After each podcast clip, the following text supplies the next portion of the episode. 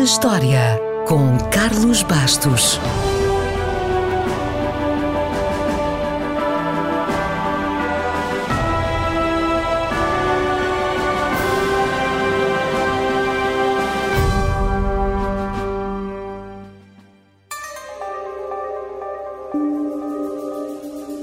Foi a 15 de abril de 1250 que um tal de Kublai foi aclamado como o Grande Khan pelo Magno Conselho Mongol.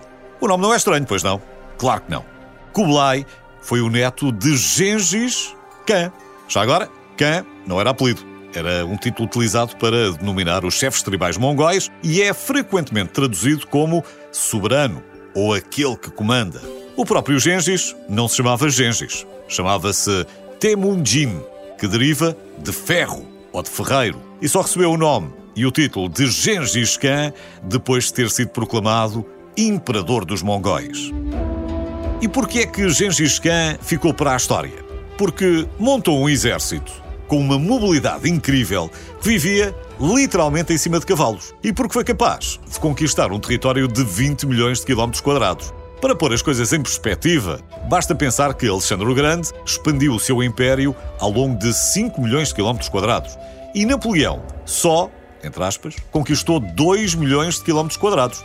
Gengis, como lhe disse, conquistou 20 milhões de quilómetros quadrados, ou seja, duas vezes o tamanho da China dos nossos dias. É natural que pense que as suas maiores armas eram os arcos, as flechas e os cavalos. Mas por causa da enorme extensão dos seus territórios, Gengis Khan desenvolveu outra arma igualmente importante: um serviço de mensagens a cavalo. Ou seja, ele foi o primeiro a organizar, em grande escala, o serviço de correio. Depois veio o seu filho, que continuou a expansão, mas não se fala muito nele.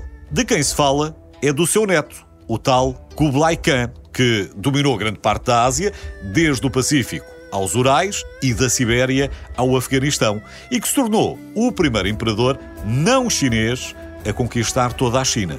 E porquê é que o seu nome ficou tão conhecido na Europa? É simples. Por causa de um livro escrito anos depois sobre as viagens de um jovem de Veneza que recebeu na sua corte, chamado Marco Polo. Marco Polo saiu de casa aos 17 anos e só voltou 24 anos depois. Durante duas décadas, viajou 25 mil quilómetros pela China e ao longo da Rota da Seda.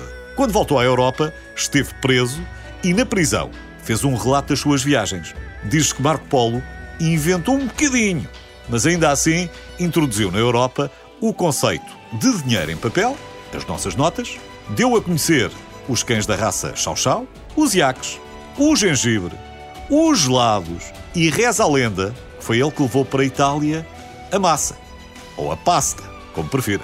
E agora, que ainda passa algum tempo em casa, confesse lá, não ficou com vontade, não é de comer massa, é de ler ou de reler as viagens de Marco Polo? Força nisso!